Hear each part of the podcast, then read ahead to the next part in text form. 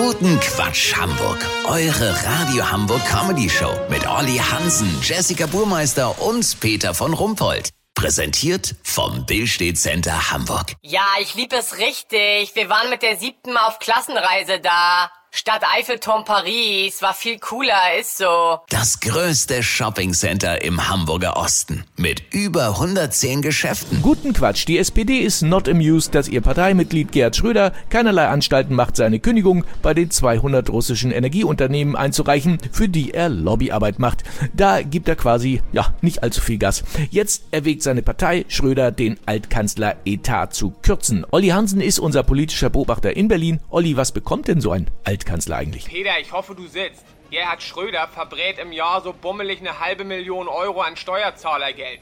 Sechs voll klimatisierte Büroräume stehen ihm im Deutschen Bundestag zu. Inklusive sieben Mitarbeiter, zwei Dienstwagen und aller Betriebskosten. Oha, da traut sich die SPD jetzt ran und kürzt ordentlich was weg, oder wie? Ob das ordentlich ist, darüber müssen andere entscheiden, Peter.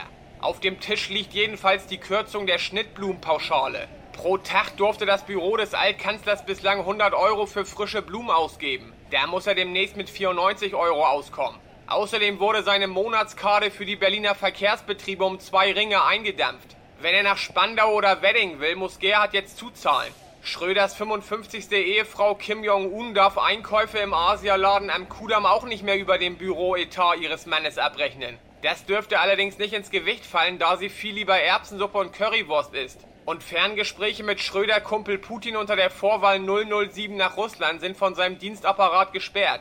Soweit ich weiß, hat Gerd sowieso einen Mobilfunkvertrag bei Oligarchica Telenova mit 12 Billionen Freiminuten. Ach so, eine Sache noch. In seinem Kaffeeautokraten wird die Kaffeespezialität White Russian gestrichen. Die Taste ist bereits mit blau-gelbem Tape überklebt worden. Lass so machen, Peter. Sobald ich weiß, an welcher Arschbacke die Aktion beim Altkanzler vorbeirauscht, melde ich mich noch morgen. Habt ihr das exklusiv, okay? Ja, vielen Dank, Olli Hansen. Kurznachrichten mit Jessica Burmeister. Selbstanzeige, die koreanische Ehefrau von Gerhard Schröder mit einem Asialaden in Zusammenhang zu bringen, war platt, politisch unkorrekt und vielleicht sogar rassistisch. Corona-Maßnahmen. Ab Samstag haben wir alle wieder ein normales Leben. Ja, der bevorstehende dritte Weltkrieg verwässert die Freude so ein klitzekleines bisschen, aber irgendwas ist ja immer. Alster, ab heute sprudelt die Alsterfontäne wieder. Vorteil, Putin sitzt zwar am Gas, aber nicht am Wasserhahn. Das Wetter. Das Wetter wurde Ihnen präsentiert von Kaffeeautokraten von Abramowitsch. Das war's von uns. Wir hören uns morgen wieder. Bleiben Sie doof. Wir sind's schon.